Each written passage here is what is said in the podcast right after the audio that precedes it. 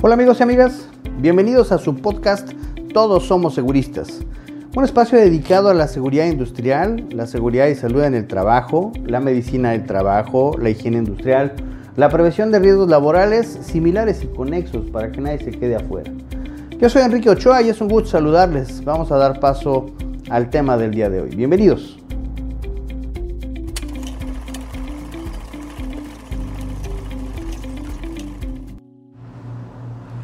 Buenas tardes amigos, bienvenidos a esta su segunda entrega de su podcast Todos somos seguristas. Hoy vamos a tratar un tema bastante interesante. Hoy quisiera platicar con ustedes acerca de lo que es la siniestralidad laboral. Y este tema reviste importancia porque el objetivo de la prevención de los riesgos laborales, de la seguridad y salud en el trabajo, pues es evitar que tengamos daños con nuestros trabajadores, ¿no? Platicábamos en el podcast anterior que buscábamos evitar lesiones y la muerte de los trabajadores, daños en la maquinaria y el aparato productivo y paros de labores. Entonces, la siniestralidad laboral nos enfoca específicamente a los daños que pudiéramos tener hacia nuestros trabajadores. Entonces, bueno, es importante que nosotros cuando nos desempeñamos en algún entorno, pues conozcamos bien acerca de lo que hay a nuestro alrededor. Eh, déjenme platicarles una anécdota que tuve hace muchos años. Yo me desempeñé como em, supervisor de seguridad en una planta de, productora de galletas en la Ciudad de México y yo pertenecía a una empresa que eh, inició el servicio de seguridad industrial en esa planta. Entonces, bueno, pues llegamos y estaban en ceros. Había un doctor que hacía algunas cosas este, de forma parcial y nosotros empezamos con un servicio constante. Entonces, bueno, pues el primer día que llego, Em, eh, pues empiezo a, recibir lo que había, lo poco que había, una oficina y algunas cosas por el estilo, y me dan un plano de la planta y un radio. Y pues los dejé en el escritorio y empecé a ver pues si había materiales para emergencias, si había eh, archivos, si había, pues qué, era lo que había, ¿no? ¿Con qué, con qué nos estaban entregando. Porque lamentablemente el médico que estaba antes pues se dio, se, se fue y pues no entregó nada.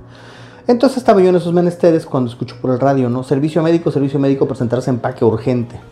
Eh, ya tenemos una persona lesionada y dije, bueno, pues vámonos, ¿no? Bienvenido. Agarré el botiquín que ni siquiera había terminado de revisar porque tenía yo 10, 15 minutos de haber llegado. Y tomé el plano de la planta y dije, bueno, pues ¿dónde se empaque, no? Y ya empiezo a recorrer la planta y después de darle tres vueltas, llego a un lugar y me encuentro una persona que se había cortado eh, los dedos eh, meñiques este, al estar metiendo la galleta que bajaba de la línea de producción y poner en la, máquina de empaque. Y bueno, pues empiezo a, darle atención médica, sus heridas no eran muy graves, pero pues la retiré del lugar por temas de, salud alimentaria también, etc. Y pues se suspendió esa máquina, pero las demás siguieron trabajando.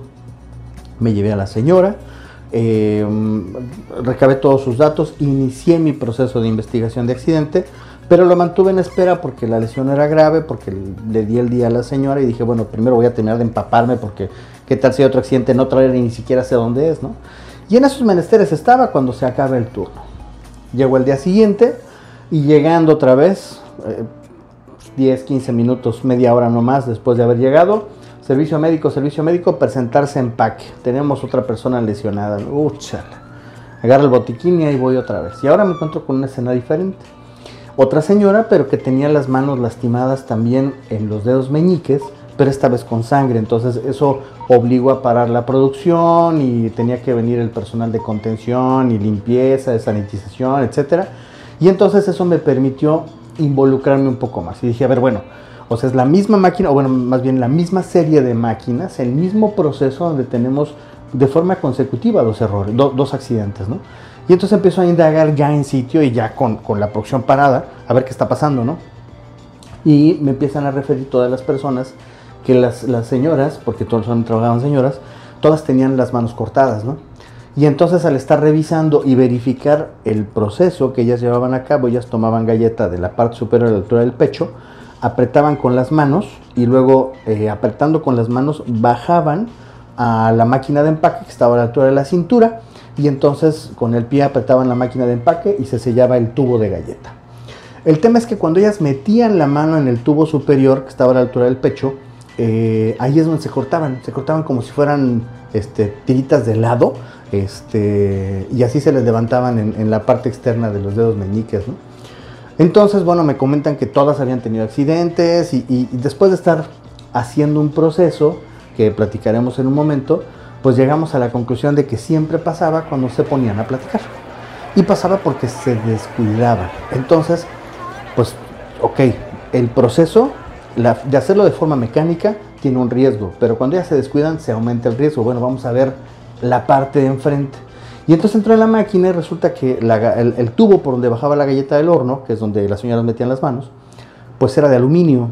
Y cuando habían hecho el diseño lo dejaron así, pero las protecciones que le pusieron originalmente, como la galleta bajaba muy caliente y le habían puesto de silicón, pues se reblandecieron y se cayeron hacía mucho. a pesar de que la línea era nueva, ¿no?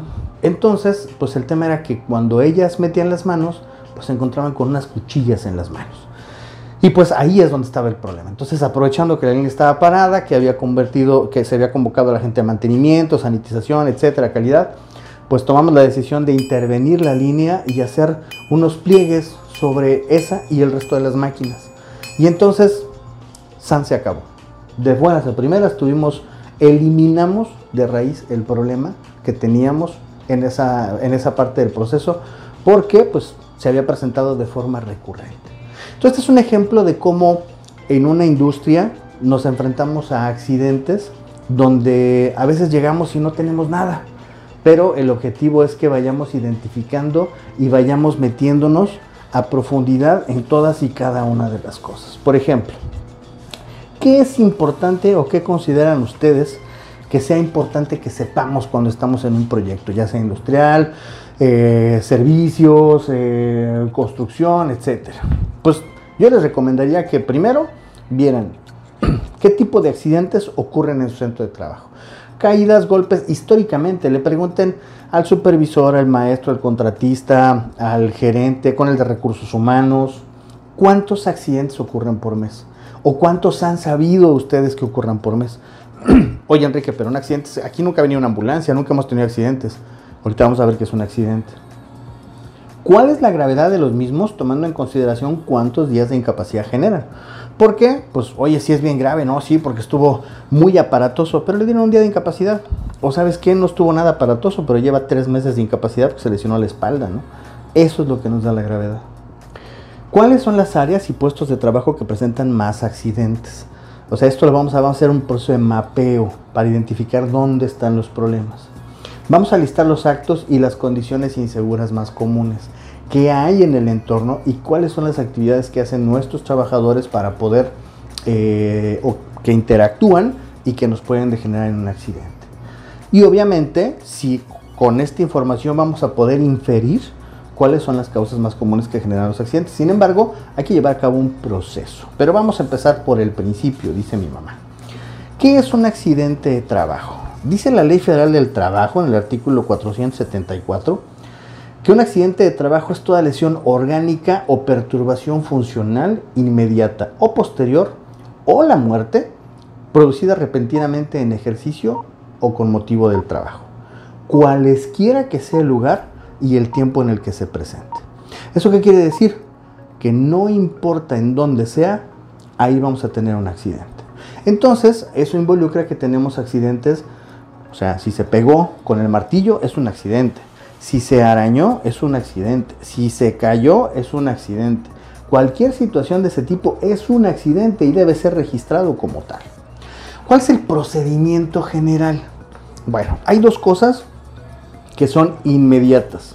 Uno, brindar atención médica al trabajador. Eso lo establece la ley, la humanidad y todo. Lo primero es brindar atención médica al trabajador de forma inmediata, asegurarla a través de nosotros mismos, a través de la brigada de respuesta a emergencias, a través del servicio médico de obra o de cualquier otra actividad que nos permita hacerlo. Brindar atención médica al trabajador todo lo que es el tema de atención médica es inmediato. Así nos lo pide la ley y obviamente también hablamos que por humanidad debe ser así.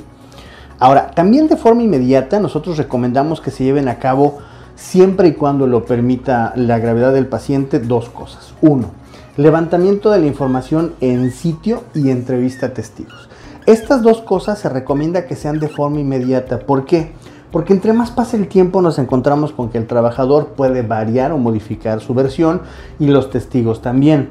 El trabajador cuando está en este proceso de vulnerabilidad por el accidente tiende a hacer un ejercicio de honestidad y dice, no, es que sí, yo me metí donde no debía. O sabes qué, es que Juan me jaló, es que sabes qué, no, es que Manuel me dijo que me metiera ahí y no debía haberme metido. Entonces ese es el tema o, el trabajador nos dice, no, no, es que Luis me mandó o, yo no sabía y me metí, cualquier tema, ¿no? Entonces, por eso es importante levantar la información de forma inmediata y entrevistar a los testigos. Ahora, una vez que ya tenemos eso, podemos dar paso a lo siguiente. Lo siguiente no necesariamente tiene que ser cuando está el trabajador. Puede ser, y si es que el trabajador no lo permite, ya que se haya reincorporado después de la atención médica, si no es posible que el trabajador se presente, bueno, pues será con, con quien se encuentren los supervisores, los testigos, para hacer una reconstrucción de los hechos. ¿Dónde estabas parado y cómo se hizo y qué pasó? Esto nos lleva de forma eh, a, entender la mecánica del evento. A más B más C y o A fue gestionado por B, por C, etc. De forma simultánea debemos llevar a cabo un análisis de maquinaria, equipos y piezas involucradas. Estas dos situaciones nos van a permitir alimentar nuestro proceso de análisis. Una vez que tenemos eso, podemos hacer un reporte escrito y hacer conclusiones y de estas conclusiones pues establecer políticas, procedimientos o actividades o lo que sea necesario. Ahora, cosas que debemos, tips que debemos llevar a cabo cuando hacemos el levantamiento de la información, el análisis de la maquinaria, la reconstrucción, etc. Uno, lo primero es buscar las causas, no los responsables. Responsables ahí están y son los que participaron y siempre van a ser satanizados porque fueron parte del accidente. Pero la causa puede ser que sea evidente, pero si no tenemos un proceso sistemático que nos permite identificarla, no tenemos un sustento técnico para decir que esto pasó por esto. Y entonces cualquier persona puede llegar a decir, no, pues ese es tu dicho o es tu creencia, pero no tienes un sustento. Entonces, para tener un sustento hay que hacer una investigación. Por eso solo probamos, solo aceptamos, corrijo, solo hechos probados. No las suposiciones, solo lo que sabemos que en realidad pasó.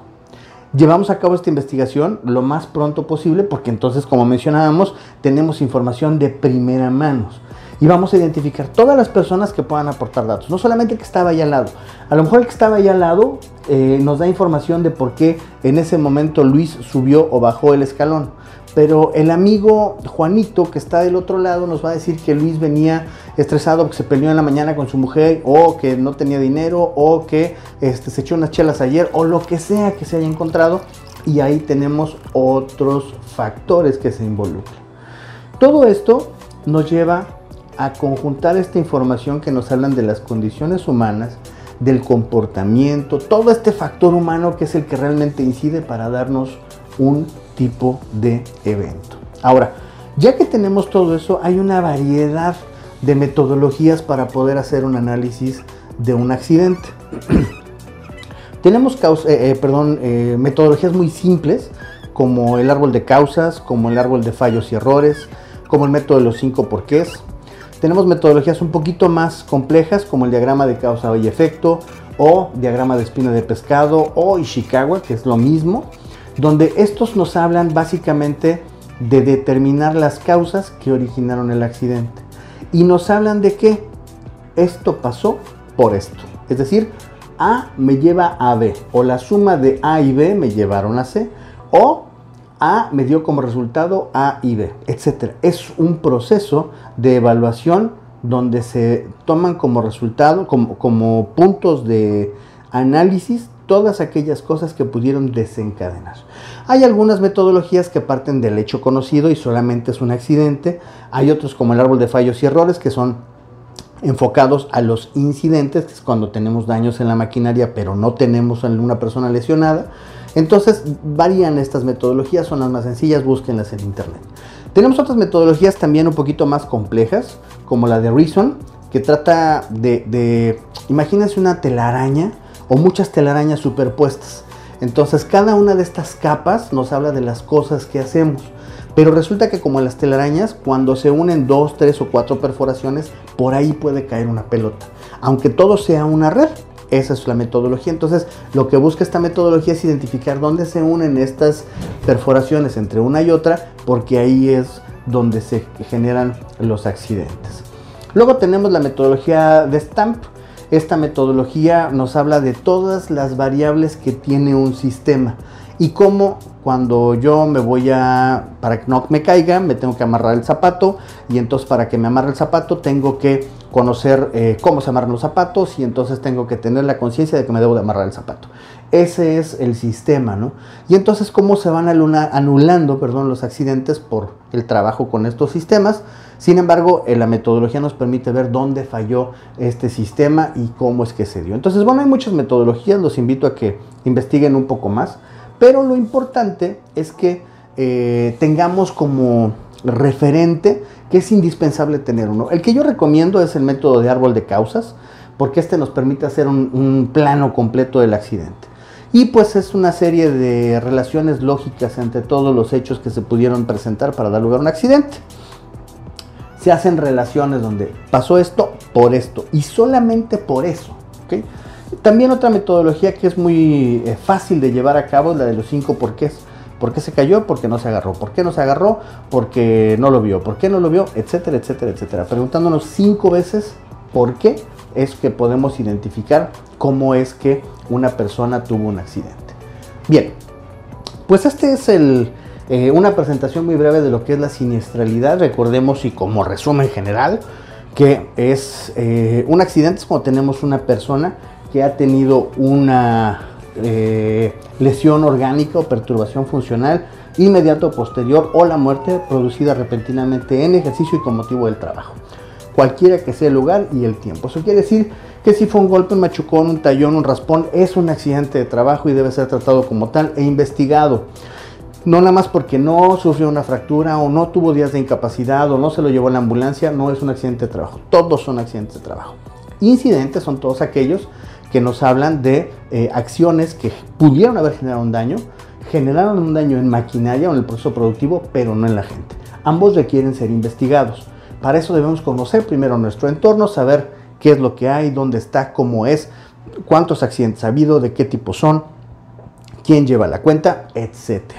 Luego, tener en cuenta que cuando se presenta un accidente, lo primero que debemos hacer es brindar atención médica al, accidentado por cualquier medio, asegurarnos que sea referido a un hospital y de forma inmediata o simultánea la atención médica, si hay personal disponible, hay que levantar información verídica y recabar los testigos o la declaración del propio accidentado. Una vez que esta fase de la emergencia concluye, pues hacemos la investigación de la maquinaria, el equipo, las piezas, la reconstrucción de los hechos.